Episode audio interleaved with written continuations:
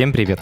Меня зовут Самат Галимов, и это подкаст «Запуск завтра». Как технический директор я пытаюсь разобраться, как устроены сложные и интересные штуки. Я зову профессионалов, с которыми можно поговорить простым человеческим языком.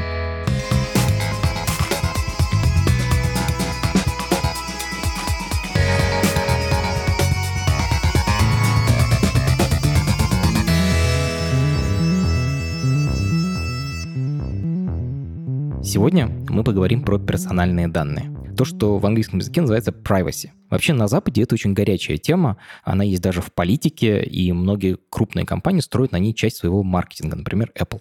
В России тема была не особо актуальной и важной, пока не произошла утечка персональных данных пользователей Яндекс Еды и платформы СДЭК. Там утекли домашние адреса, номера телефонов, имя, фамилия, отчество. В общем, просто жесть. Утечка произошла в конце февраля, начале марта. И понятно, что тогда всем было не до этого. Я сегодня хочу вернуться к этой теме и обсудить персональные данные с экспертом в этой области. Кори Доктору. Кори — известный писатель-фантаст и работает в Electronic Frontier Foundation. Это такая главная организация по защите прав человека в интернете и в вопросах, связанных с компьютерами. Мы поговорили с Кори на английском языке, и сейчас вы услышите версию с русским дубляжом. Версия без перевода будет доступна завтра для подписчиков на бонусные эпизоды «Запуск плюс-плюс».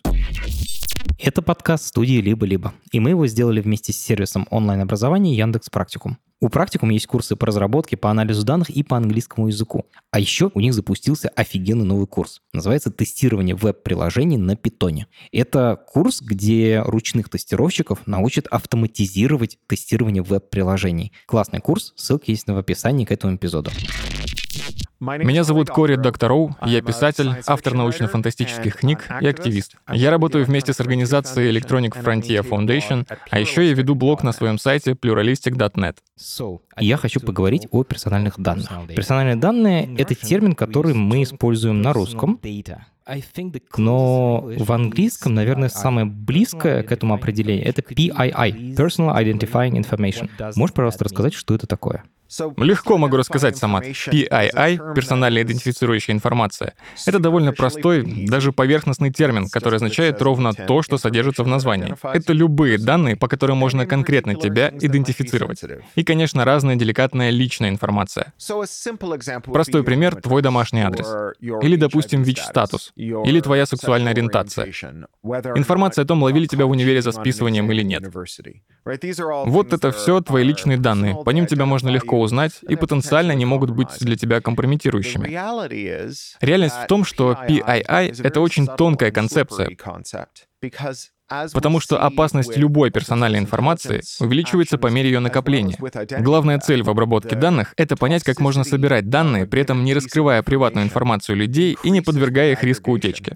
Но проблема в том, что даже безобидные данные могут нести в себе риски. Ну, допустим, пример из Великобритании. Там есть Национальная служба здравоохранения, NHS. И они хотели, чтобы исследователи изучили, как врачи назначают лекарства. Для этого они сделали анонимную базу данных, и в ней каждому пациенту был присвоен какой-то случайный номер. И там были указаны вот этот номер, рецепт, который прописали человеку, когда и каким врачом. И вроде кажется, что такая база не должна была нести особых рисков ни для кого. Но потом утекла база данных о поездках из сервиса такси. Uh, Это информация за тот же период, что и данные рецепта. Офигеть. И теперь я могу посмотреть на эти данные и сказать, кто ездил в больницу каждый раз, когда кто-то из этой анонимной базы получал назначение от врача. Допустим, кому-то выписали 6 рецептов, и только одно такси ездило именно в эти дни и в это время в больницу. То есть мы совмещаем эти кусочки информации вместе. Да, мы все еще не знаем, что это за человек конкретно. У нас есть только домашний адрес, с которого вызвали такси. Но ведь еще есть базы данных с информацией о том, кто где живет. И если происходит слив данных у, допустим, Яндекс Доставки, мы получаем имена людей, живущих по этим адресам. Теперь мы можем совместить целых три базы и узнать все. Что это был за человек, где он живет и какие лекарства ему назначал врач. Вот это жесть. Проблема в том, чтобы действительно эффективно скрыть персональные данные, организации, например, NHS, нужно предсказать утечки всех возможных данных. И даже не только утечки, но и официальные релизы. Ведь могут в открытый доступ выложить и другие базы, информацию из которых можно совместить с тем, что уже мы знаем. То есть есть какая-то открытая для всех информация, есть скрытая и обезличенная, и есть собирательная статистика. И может в отдельности эти данные ничего не значат и никого особо не компрометируют. Но как только случается утечка или релиз данных, они могут принести нанести большой вред. А теперь расскажу про парадокс. Есть компании, которые занимаются рекламной слежкой за потребителем и продают таргетированную рекламу. У них есть огромное количество информации. И они ее хранят вечно потому что считают, что так они смогут лучше настроить рекламу на нужного потребителя. У них есть досье за 20 лет на пользователей интернета, и они знают их привычки. Amazon, Google, Яндекс, они все это собирают. И вот у них есть все эти данные, которые они просто хранят, но на самом деле они не очень пригождаются в рекламе. То есть знать какой-нибудь факт 20-летней давности о твоем потреблении и покупках не очень полезно. У него очень мало применений. Ну, например, да, если производитель узнал, узнал, что 20 лет назад я менял крышу дома, то он, наверное, решит, что мне пора менять крышу снова. Или если 20 лет назад у меня родился ребенок, то производитель начнет показывать мне рекламу товаров для подготовки к колледжу. Не знаю, там, декор для общажной комнаты. Но большинство этой информации почти не имеет ценности с коммерческой точки зрения. Эти данные могут пригодиться кому угодно — преступникам, авторитарным государствам, тем, кто крадет персональные данные, но не рекламщикам. У меня простой вопрос. Нахрена они все это хранят? Да потому что могут. Им это ничего не стоит. У них лежат эти жесткие диски с информацией, которые дешево поддерживать. И они думают, что, может быть, однажды найдут им применение и придумают, как связать с другими данными. Была известная история с Гуглом. Они сделали предположение, что когда начинается сезон гриппа, люди в каком-нибудь районе начинают гуглить симптомы раньше, чем государство узнает о вспышке в этой местности. И они решили, что по этим поисковым запросам можно предсказать, где распространится грипп условно через неделю. Это было лет 10 назад, задолго до ковида. И вот мы смотрим, где люди гуглят что-нибудь про больное горло и забитый нос, и предсказываем. Идея логично, вообще звучит здорово. Звучит, конечно, хорошо. Они даже смогли проверить достоверность своей гипотезы. Сравнили, где были вспышки болезни и что люди искали в поиске в то время. Но оказалось, что это иллюзия. Эти данные помогали увидеть какие-то закономерности ретроспективно. Но для прогнозов они вообще не сработали. И все же компании убеждены, что данные в будущем как-то могут помочь. Хранить их дешево, поэтому и хранят. Думаю, нам всем это знакомо. Наверное, у вас есть какой-нибудь ящик на кухне с кучей старых штук, которые не хотелось выбрасывать. У меня, например, несколько коробок с USB-проводами от разных девайсов, которыми я даже не пользуюсь. Да, трудно себя заставить от них избавиться. У меня тоже есть такая коробочка. Так что мы все знаем, каково это. Но есть и другая причина. Технические гиганты продают рекламщикам идею, что поскольку у них есть столько накопленных данных, они очень хорошо работают на привлечение клиентов, что реклама на их площадках очень эффективная. Ну, типа, чем больше больше у тебя информации, тем лучше ты продаешь какой-нибудь товар. Например, Google и Facebook очень влиятельные, и у них много денег. Отчасти потому, что они контролируют 80% рынка рекламы в интернете. Но не только поэтому. Они просто берут больше денег за рекламу на своих площадках. Запустить рекламу на Гугле дороже, чем на Яндексе или где-нибудь еще. Так происходит потому, что Google просто убедил всех рекламодателей, что Google Ads работают лучше и выигрывают по длительности эффекта, потому что у них есть преимущество в количестве собранных данных. Они копили 20 лет информацию, и это якобы позволяет им догонять пользователей так, как не сможет компания, пробывшая на рынке два года. Это утверждение сильно преувеличено, но для Гугла и Фейсбука оно очень важно. Они так выстраивают свою коммерческую историю. Из-за этого инвесторы выбирают их, а не конкурентов. Мне интересно, а есть какие-то исследования об эффективности? Да, об эффективности площадок Гугла по сравнению с другими рекламными площадками. Проблема в том, что не все секретные. Но об этом есть замечательная книжка, которая вышла то ли в 2020, то ли в 2021 году. Она называется Subprime Attention Crisis. Автор Тим Хван.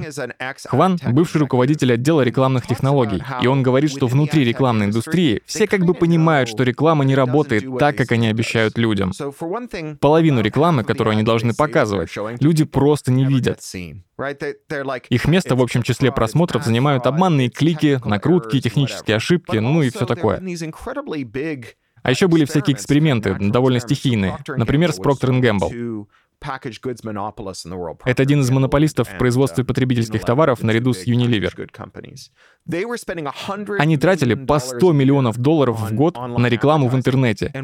И в один год просто решили от этого отказаться. То есть урезали бюджет с миллионов до нуля. Знаешь, как упали их продажи? Да никак. Офигеть просто. Так, компании хранят совершенно безумные объемы данных. Они их хоть как-то защищают, вообще работают над этим? Ну, они говорят, что да, но на деле у каждой крупной компании были довольно серьезные утечки данных. Наверное, одна из самых обсуждаемых утечек произошла у Амазона. Расскажи, пожалуйста, эту историю про Амазон, потому что, я думаю, слушатели вряд ли это помнят. Не знаю, есть ли у твоих слушателей доступ к Амазону, но на Западе Амазон считается очень надежной компанией. Я, например, свой адрес нигде не оставляю, потому что не хочу, чтобы какие-то чудаки заявились на порог моего дома. Вместо того, чтобы принимать посылки по своему реальному адресу, я арендую почтовый ящик в двух километрах от дома и оттуда забираю все, что мне приходит. Все, кроме Амазона. Потому что ты ему доверяешь, да? Ну, во-первых, да. А во-вторых, мы с Амазона заказываем корм для кошек. Не очень хочется тащить под мышкой корм 2 километра. Мы думали, что с ними опасаться нечего. А потом в интернете появился отчет о нескольких гигантских утечках их данных. И в нем рассказывали, что Amazon очень привержен созданию продуктовых инноваций. И внутри компании есть сотни команд, которые придумывают новые пути, как Амазону функционировать лучше. И это правда работает. То есть у Амазона, конечно, много проблем, но отсутствие инноваций точно не одна из них. И чтобы не замедлять работу этих команд, Amazon вообще никак не ограничивал копирование и распространение пользовательских данных. А у Амазона их много. Это вообще движущая сила этой компании. Например, их электронная книжка Kindle фиксирует вообще все действия владельца. Сколько раз он нажимает на экран, в каких местах, какие слова он ищет в поиске по тексту, сколько страниц читает. Они собирают очень много информации. И команды даже не следили, кто делал копии и что с ними дальше было. Поэтому у них не было даже начальника службы безопасности. Когда кто-то приходил на эту должность, он сразу говорил, прекратите этот кошмар. А Amazon такой, не говори, что делать отделу инноваций, окей? Просто сделай так, чтобы все было безопасно. А это невозможно, если у отдела нет никакого контроля за распространением данных. Решили они это так. Просто позвали на эту должность кого-то из компании без опыта работы в безопасности. Это был единственный человек, который не говорил им, что так не может продолжаться, потому что он был без понятия, что вообще делают безопасники. Но и он в конечном итоге ушел. Даже этот чувак увидел, насколько это серьезная проблема. Это безумие. Казалось бы, у Амазона не может не быть механизмов предотвращения рисков, когда дело касается данных клиентов. Но понять их внутреннюю политику, их криминологию, есть такое слово в русском, оно значит устройство большой скрытной организации. Так вот, понять их криминологию очень сложно. И в целом большие компании, даже самые эффективные, могут много чего делать не так, если за ними тщательно не следить.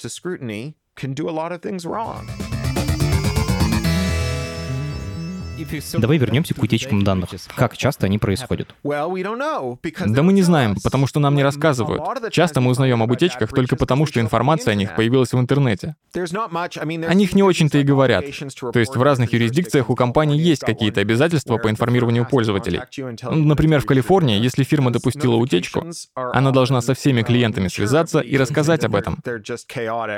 И эти уведомления часто настолько запутанные, что из них простым людям вообще непонятно, о чем речь. И этим, конечно, пользуются мошенники. Они рассылают обманные письма об утечках. Мол, мы слили ваши данные, сори, нажмите сюда, чтобы получить компенсацию в 2 доллара. Я сам получал очень много таких сообщений. Мы раньше покупали алкоголь с доставкой из компании Drizzly. Я им давал свой личный адрес, ну, потому что, опять-таки, ящик пива ты 2 километра не понесешь. И вот у Drizzly был слив, в него попал наш адрес. И нам стало приходить просто огромное количество уведомлений, что они нам должны 11 долларов, что был коллективный иск против них, и теперь они всем выплачивают компенсацию. Некоторые из них были настолько плохо написаны, что это точно фишинг. Мошенники так хотят украсть другие ваши данные, ну или деньги. Ну то есть, если я додумался, что так можно рассылать фишинговые письма, то кто-то уж точно додумался это осуществить. В таких схемах пользователи обманывают из-за их собственной уязвимости. Они были невнимательны или просто недостаточно подкованы технически. И их впоследствии намеренно делают своей целью другие мошенники, потому что знают, что те просто не сообразят, что происходит. А еще они травмированы предыдущим скамом. Этим, кстати, известны хакеры из Нигерии. Они специально пишут людям, которых уже скамили другие мошенники. И говорят, здравствуйте, мы из ФБР, мы знаем, что вас развели на деньги, но мы сейчас вам поможем их вернуть. И это просто вынос мозга. Это правда ужасно. А какие последствия утечек для обычных пользователей? Одно ты уже назвал, и оно совершенно ужасное. Но вообще, насколько я понял, утечки по отдельности не так уж и страшны. Но вот если их совместить... Да, их совмещают. Например, году в 2016 был всплеск таких преступлений в Лондоне и в Нью-Йорке. Пока люди были в отпуске, мошенники, по сути, отбирали у них дома и успевали их продать. Для продажи им нужен был дубликат договора собственности, и они его совершенно официально получали. Что вообще происходит? Им было нужно много разной информации, но ее не так трудно найти. Ты можешь хоть сейчас позвонить в свой местный реестр собственности и сказать, «Я потерял договор на свой дом, сделайте мне дубликат». И они тебе скажут, какие документы нужны. Допустим, там нужно свидетельство о рождении. Ты звонишь в другой реестр и говоришь, «Потерял свидетельство, какие документы нужны, чтобы восстановить?» Потом эти документы ищутся в слитых базах данных. И поскольку прибыль от такой обманной схемы огромная, мошенники проходят через все все эти ступени к получению данных. Офигеть, что люди делают такой сложный взлом. Есть еще какие-то атаки, которые тебе запомнились? Ну, пример с продажей домов меня, конечно, шокировал. Но была еще целая волна сексуальных вымогательств у девочек-подростков. Мошенники получали доступ к их телефонам и взламывали камеру и микрофон, крали все пароли. Так они могли видеть все, что делает девушка. Например, как она одевается по утрам. А потом они писали этим девушкам и говорили, что если они не снимут видео, как выполняют всякие действия сексуального характера, то в сеть попадут записи с их телефонов. И их они, конечно, тоже записывают. Господи. Да, они записывали эти видео и их дальше шантажировали. Мошенника, который атаковал сотни девушек, многие из которых были несовершеннолетние, поймали. Но поймали его, потому что его жертвой стала бывшая мисс Америка, мисс Тин USA. Поскольку у нее была какая-то известность, она смогла добиться того, что расследованием занялось ФБР, и преступника поймали. Это так ужасно, что нужно быть каким-то знаменитым, известным, чтобы тебя вообще услышали и начали защищать. Да. Расскажу еще один ужасный случай. Когда мы переезжали из Великобритании в США, мы перевозили вещи контейнером по морю. И чтобы груз пропустили через границу, надо предоставить свои паспортные данные судоходной компании. Контейнер, конечно, доставляется прямо до дома, потому что я, опять же, не буду его тащить 2 километра от своего почтового ящика. Вот. И есть люди, которые называют себя судоходными рекламными агентами. Они ходят по порту Лос-Анджелеса и собирают информацию из накладных. Там указаны сведения из паспорта и адрес доставки. И эта накладная приклеена прямо на контейнер, то есть ее видят все. Однажды я решил загуглить номер своего паспорта, и поиск мне выдал просто сотни баз данных, в которых он засветился вместе с домашним адресом. К счастью, у меня потом закончился срок действия паспорта, и мы переехали в другое место. Но эти данные вообще никак нельзя убрать из открытого доступа. А кто эти люди, которые крадут пользовательские данные у компаний? Это очень разветвленная индустрия, там есть разные специальности. Есть те, кто занимаются именно взломом данных, есть те, кто их продают, ну и так далее. Если говорить именно про взлом, то тут несколько вариантов. Есть люди, которые разрабатывают механизмы для взлома. Сами они ничего не взламывают, хотя могут. Но им больше интересно заниматься тем, что делает, например, Касперский, то есть изучать продукты на рынке и искать в них дефекты. Они просто собирают ошибки и уязвимости. А потом, зная их, пишут код, который способен атаковать сервис. Вообще звучит так, что они делают хорошее дело, находят уязвимости в программах. Ну, зависит от того, кто это делает. Это как раз подводит нас к следующей мысли. Есть много компаний, которые говорят, ребята, если вы обнаружили в нашем продукте баг, единственный законный вариант для вас — это прийти к нам и рассказать о нем. И потом ты просто ждешь, когда они опубличат эту информацию. Но на деле они далеко не всегда спешат об этом рассказать. Они или не воспринимают это всерьез, или ждут. Ну, допустим, у них квартальный отчет через неделю, и они очень не хотят, чтобы об этом узнали их акционеры. И кто знает, что может произойти за эту неделю? Может, кого-то взломают, используя этот дефект в программе. Возвращаясь к вопросу, ищут дефекты вообще все. И благонамеренные ребята, и злоумышленники, и шпионы, и государственные службы. Например, NSA, Агентство национальной безопасности США. У них вообще появился принцип «no bus», «no one but us», «никто кроме нас». Суть в том, что они считают, что некоторые из уязвимостей, которые были ими обнаружены, настолько незаметны, что их никто больше не сможет найти, поэтому и рассказывать о них никому не надо. То есть они думают, что они самые умные. Именно. И вот они скрывают свои находки, чтобы потом использовать их против какого-нибудь неприятеля. Но были большие сливы от Wikileaks. Их называют сейф номер 6 и сейф номер 7. Утекли данные NSA и ЦРУ, в том числе об их кибервооружении. И из этой утечки мы узнали, что в год процентов 20 этих секретных дефектов обнаруживают и другие люди, независимо от NSA. То есть в одном случае из пяти кто-то найдет тот же дефект, что безопасники скрывали, и сможет его использовать, чтобы атаковать тех, кого, по идее, агентство должно защищать.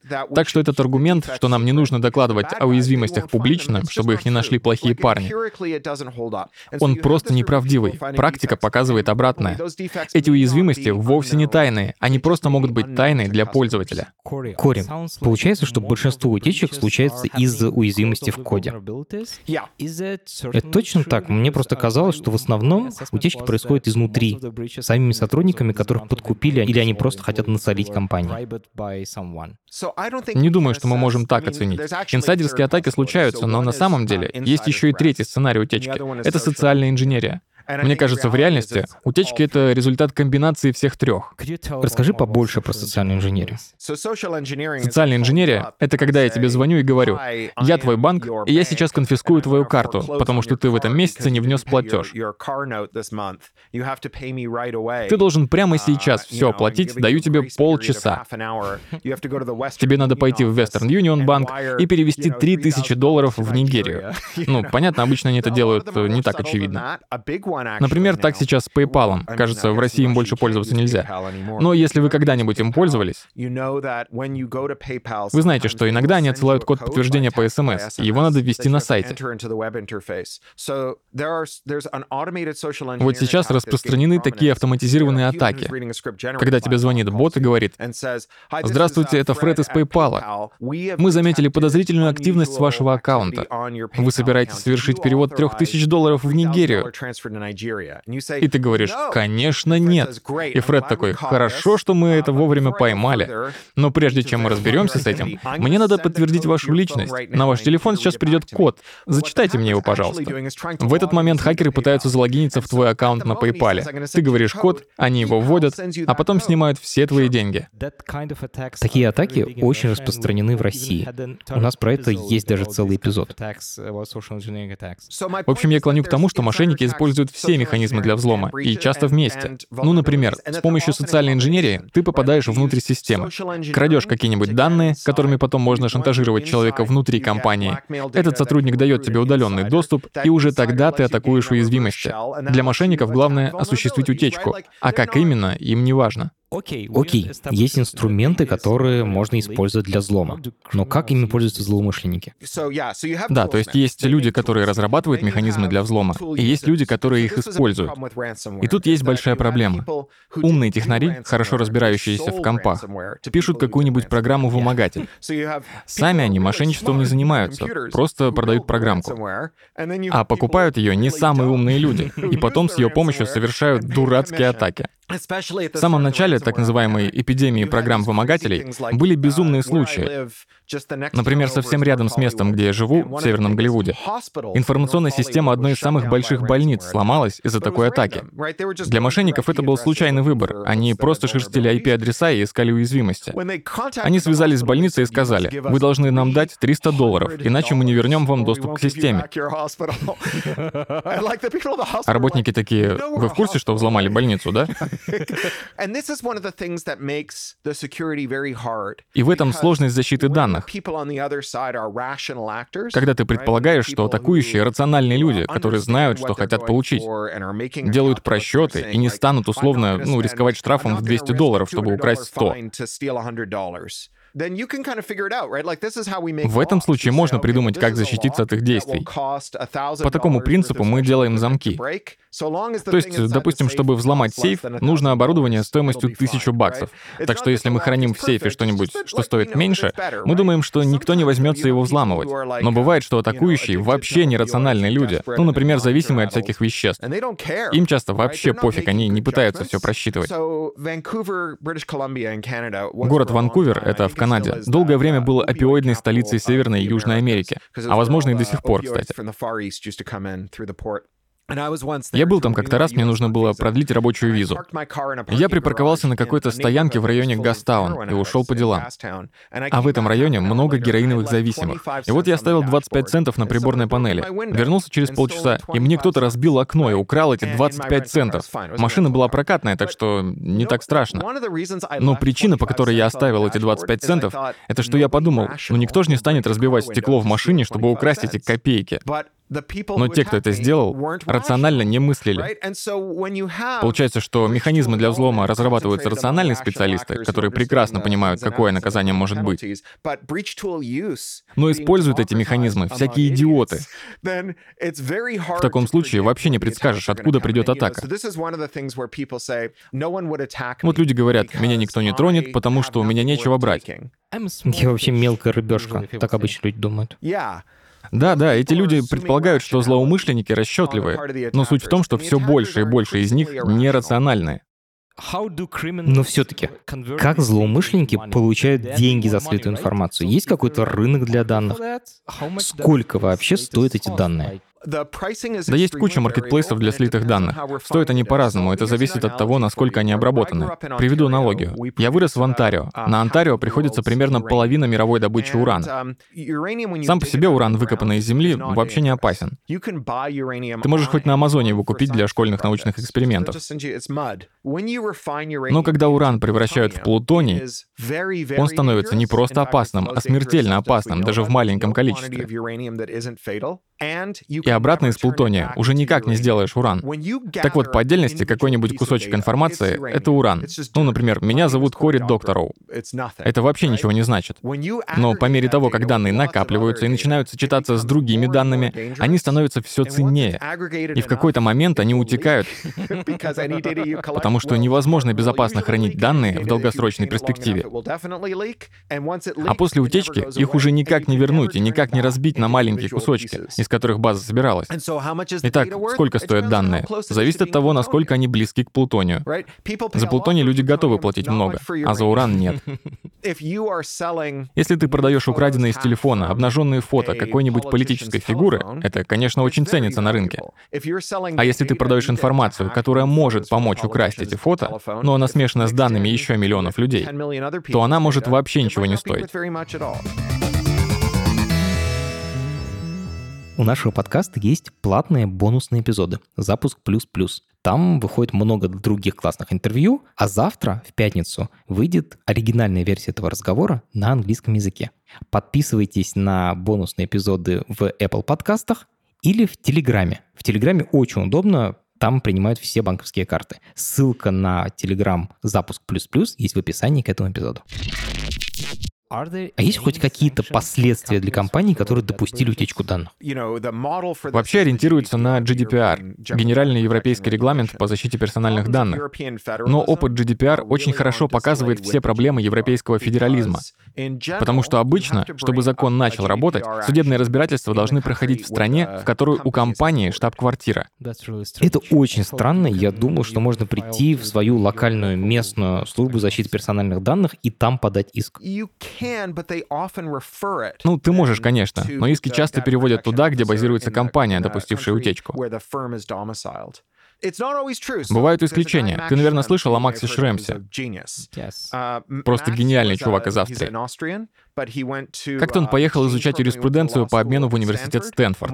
И пока он там был, он начал uh, очень активно исследовать, какие данные хранят компании. GDPR тогда еще не было, но какие-то законы о защите приватности в Европе уже приняли. И вот Макс с ужасом обнаружил, что то, что творят компании, просто незаконно. И захотел, чтобы компании предоставили ему информацию, которую собирают о нем. Он учился на юридическом, поэтому ему не нужно было никого нанимать. Он был сам себе юрист. Он своего рода хакер, только в юридических вопросах. Именно. Вот он пошел к Фейсбуку и Гуглу и сказал, вы должны предоставить мне информацию, которую вы обо мне собрали. Компании, понятно, отказались, но Макс такой, я, конечно, знаю, что на них работают сотни юристов, но почему бы мне этим не заняться? И вот он стал за ними без остановки гоняться. Гонялся, гонялся и в итоге победил. Они раскрыли ему, сколько данных в реальности хранят. И это был шокирующий объем информации. Это просто потрясло сознание европейских регуляторов. Это открытие стало основой GDPR. Регламент появился благодаря усилиям Макса. Он потом создал в Австрии собственную некоммерческую организацию по защите персональных данных, NOYB. Это аббревиатура от None of Your Business, не ваше дело. И им удалось подать в суд на Facebook или Google, не помню точно, в Германии. А там уполномоченные по данным очень даже толковые. Из-за истории нарушения прав ГДР, из-за слежки штази и вообще всяческого вторжения в частную жизнь, современная Германия очень серьезно относится к защите данных. И там у Макса получилось подать иск, но большинство исков в итоге рассматриваются в Ирландии. Ну, Ирландия — это офшорная зона, там компаниям нужно платить меньше налогов. Поэтому все они там регистрируются. А значит, и все заседания по защите персональных данных проходят в Ирландии. Ну, поскольку эта страна экономически зависит от больших технических компаний, поскольку им выгодно, чтобы они у них базировались, ирландские уполномоченные не предпринимают вообще ничего. Они расследуют, может, ну, 17 дел в год, в то время как в Германии расследуют около 500. Думаю, им даже с кровати вставать не надо с такой работой.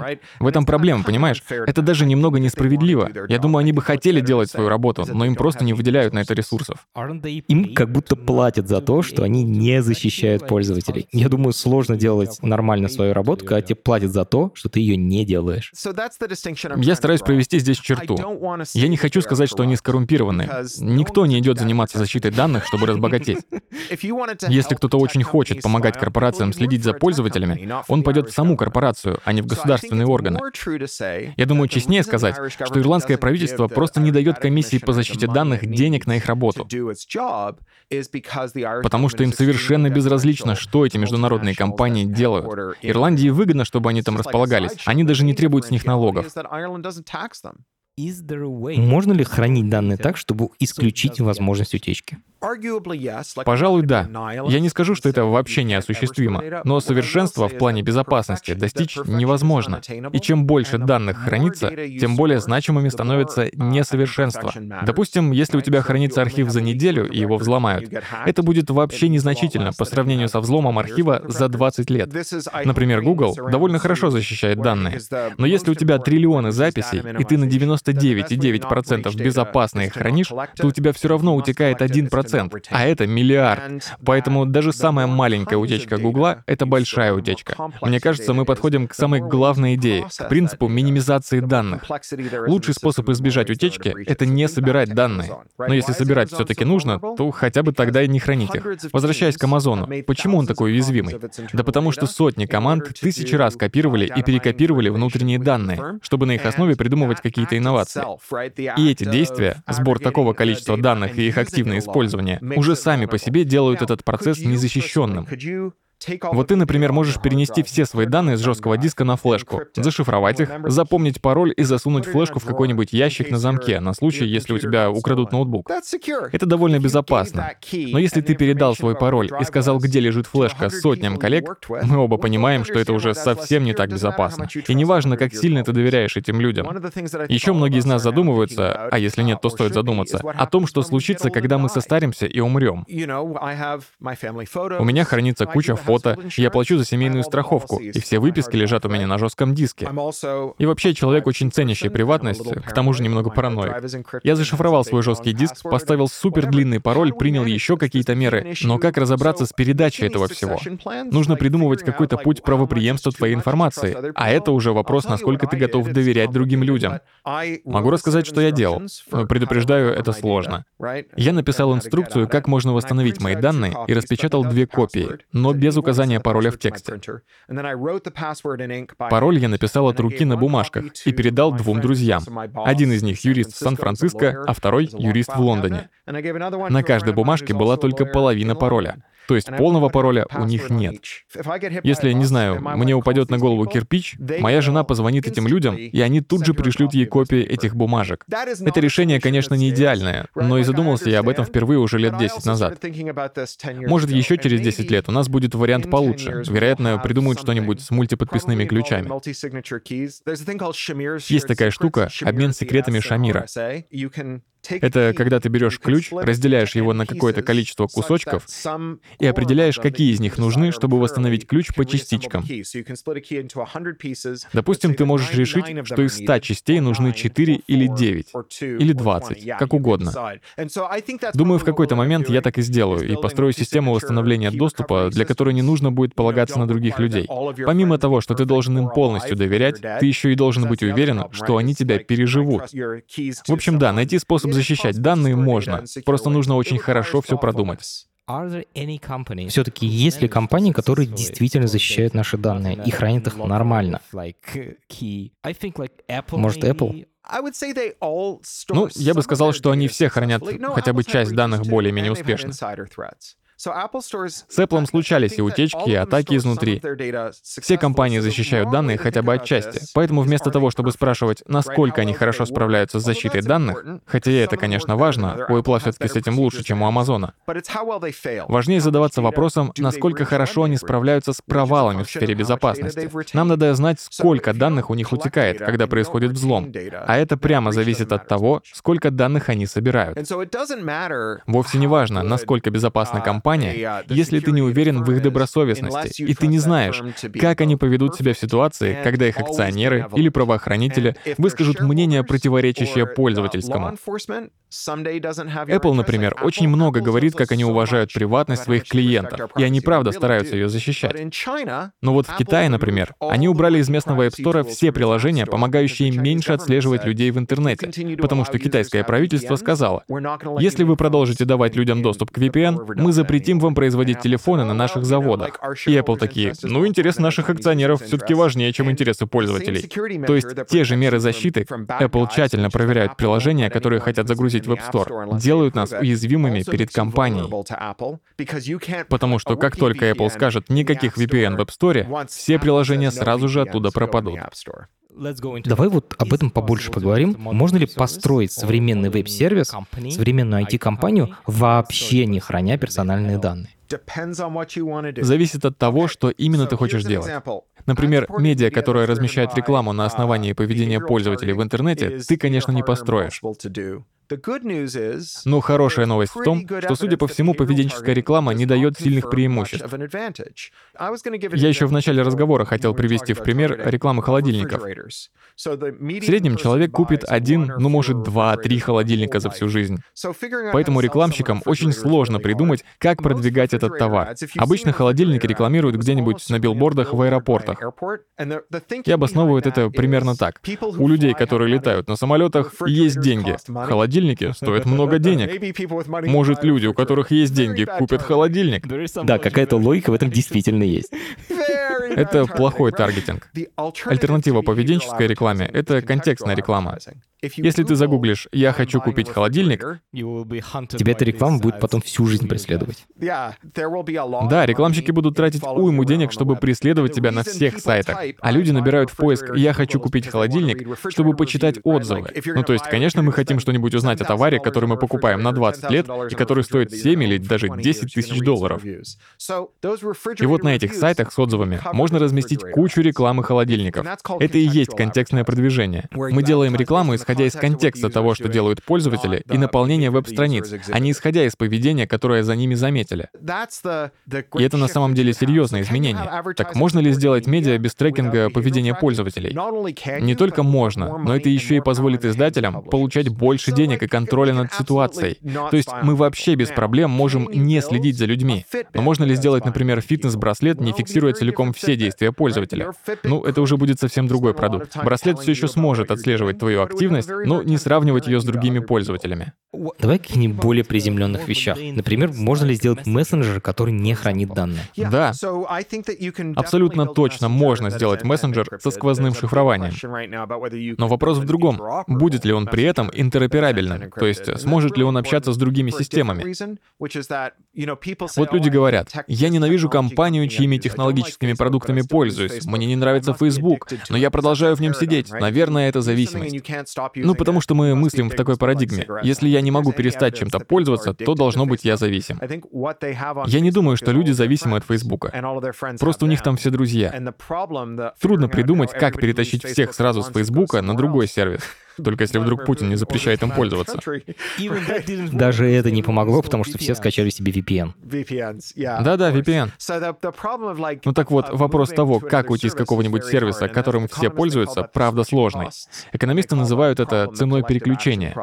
И эту проблему можно решить только если сервисы будут интероперабельными. То есть если бы ты смог пользоваться сервисом конкурента и при этом продолжать обмениваться сообщениями с Фейсбуком, то, может, Facebook бы стал к тебе лучше относиться относиться, потому что они бы понимали, что ты можешь в любой момент уйти с их платформы, при этом не потеряв свои контакты с друзьями. Ну а если их отношения не изменятся, то ты реально уйдешь, и тебе не придется соблюдать их странную политику сервиса. Как ты думаешь, можно ли законом обязать сервисы быть интероперабельными? Этого пытается добиться Европейский акт о цифровых рынках, чтобы власть не была в руках у одного крупного сервиса. И даже есть довольно много удачных прецедентов. Например, после того, как AT&T, монополиста на американском рынке связи, заставили расформироваться, их обязали сохранить коммуникацию с другими компаниями. От них хотели интероперабельности, чтобы, например, сторонние операторы дальней связи могли подключаться к их сети. Возвращаясь к твоему вопросу про мессенджер без сбора данных. Facebook собирает о тебе разную информацию. Какую-то для того, чтобы предлагать тебе контент, другую, чтобы показать тебе разную рекламу. И все остальное просто потому, что, ну, вдруг пригодится. Нет причин ее не хранить. Вопрос такой, что из этого ты ценишь как пользователь? Думаю, нам всем вообще совершенно не хочется, чтобы сервис хранил информацию просто так, в надежде, что когда-нибудь найдет ей применение. Может, и есть чуваки, которые поклоняются Цукербергу и такие, да, пусть он хранит все обо мне, он точно сделает с этими данными что-нибудь крутое. Ну, они сейчас, наверное, переключились на Илона Маска, но в целом не важно. Большинству из нас не нравится такая перспектива, как и не нравится использование данных для рекламы. Фейсбуку даже не нужно собирать данные пользователя, чтобы показать ему рекламу. Достаточно просто анализировать наполнение сайтов, на которых ты сидишь. Я думал о примере сигнала. Это такой мессенджер, который хранит всего один бит информации о пользователе. Типа, есть такой пользователь или нет. Есть ли компании, которые действуют похожим образом? То есть минимизируют количество информации до предела? Да, есть такие штуки, которые не собирают данные, но это не сервисы, это продукты. Например, я для имейлов использую Thunderbird. И еще я запустил свой личный почтовый сервер. Ну, на такое, конечно, не все пойдут, но у меня свой сервер, и он никакой информации не собирает. И я еще пользуюсь POP. Это протокол, который делает так, что у тебя письма хранятся только на компьютере, а из сервера удаляются. Правда, иногда это проблема. Я вчера ходил на танцевальное представление, где мой ребенок выступал. И на входе мне сказали, вам на почту прислали билет, можете открыть с телефона. И я такой, э, нет, мой email это типа архив 100 гигов, который лежит в резервной копии на моем компьютере. Или, например, этот разговор я записываю с помощью Audacity, и после записи я тебе пришлю флаг-файл, и вот Audacity не собирают данные. Вообще есть довольно много продуктов, которые не занимаются сбором данных, включая те, которые взаимодействуют по сети, типа мейла. Но с имейлом есть проблемы. Сбор данных — это командный спорт. Здесь недостаточно только твоего решения. Да, у меня свой почтовый сервер. Я шифрую свои письма, использую протокол PGP, храню письма только на запароленном и зашифрованном жестком диске. Я все это делаю, но люди, которым я отправляю письма, пользуются Gmail или Яндекс Почтой, и все эти письма остаются на их сервере. Поэтому, если ты хочешь, чтобы твоя почта не сохранялась, в этом процессе должны быть задействованы все, не только отправитель. В России есть закон СОРМ-2 о следственно-оперативных мероприятиях, по которым государство имеет доступ ко всем данным всех IT-компаний. Все ли правительства в мире имеют доступ ко всем нашим персональным данным? Ну, по сути, имеют, да. У них есть склонность запрашивать слишком много информации, в том числе информацию, которую по закону выдавать нельзя. legal Государству можно доверять только если оно соблюдает свои же законы. Но государства часто этого не делают. Это было и раньше, и это отлично показал Эдвард Сноуден. Здесь двойная проблема. Во-первых, государства запрашивают у компаний информацию, знать которую не имеют права. И делают они это совершенно непрозрачно и неподотчетно. Компании оказываются в позиции, когда они скорее подчинятся государственным запросам, потому что сопротивляться бесполезно, и они не смогут придать это огласке. У нас в Electronic Frontier Foundation было очень важное судебное дело. Мы представляли интересы одного интернет-провайдера, который хотел публично рассказать, что к ним пришли с секретным ордером на обыск. Они не могли опубличить ни сам ордер, ни даже сказать, что этот ордер в принципе был. Блять. И мы выиграли это дело и получили право раскрыть эту информацию. Я думаю, то, что государство требует слишком много данных у компаний, это вообще не случайность. Им нравится заключать коммерческие соглашения с компаниями, которые обладают ценными для них данными. Многие спрашивают, мол, почему в Штатах нет федерального закона о защите приватной жизни? Да потому что одни из главных покупателей данных — это правительство США и правоохранители. И четвертая поправка в Конституцию, право на частную жизнь, покрывает их действия. Они как бы не просто приходят к компаниям и говорят, передайте нам ваши данные. Компании сами им их продают. Значит, это вне защиты Конституции. Еще компания может продать информацию только если это законно. А единственные люди, кто кто может признать это незаконным. Это государственные службы, которым эти данные очень нужны. Была такая программа американского правительства, называлась «Призма». Так Национальная служба безопасности запрашивала скрытые это всех данные у компаний.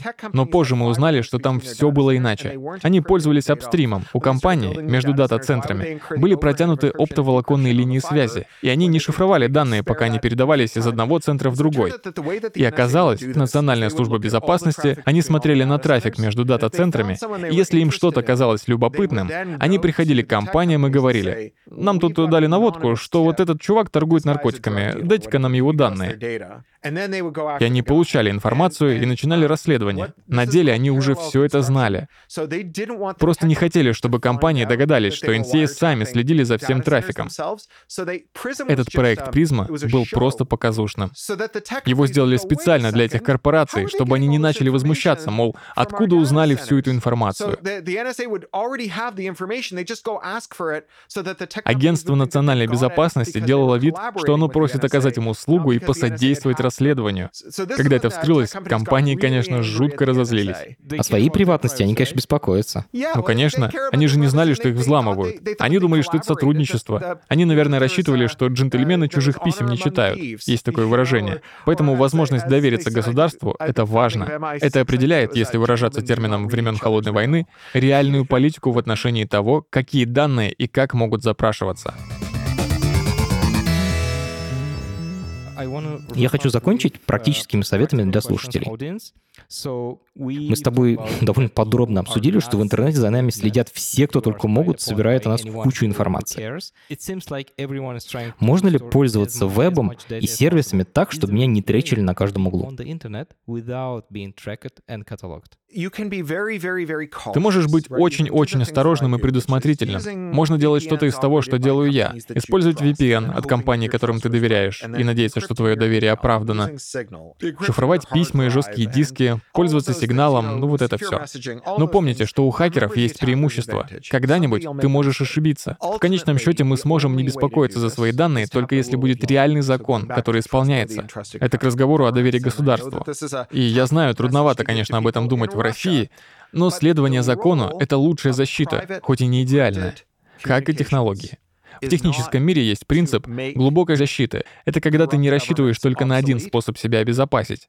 Есть шифрование данных, есть защита в виде закона, есть свобода передвижения. Все вместе способно обеспечить тебе безопасность, но по отдельности это не работает. В Electronic Frontier Foundation у нас есть проект, который называется Street Level Surveillance. Он переведен на русский, украинский и другие языки. Мы там описываем шаги, которые можно предпринять, чтобы повысить свою безопасность в напряженной обстановке. И еще мы опубликовали гайд, как защищенно пользоваться Телеграмом в России и Украине. А можно ли пользоваться популярными сервисами так, чтобы утечки персональных данных представляли для меня минимальную угрозу? Мне бы хотелось ответить «да», но боюсь, что не могу. Конечно, нам всем нужно следить за тем, что мы публикуем в сети.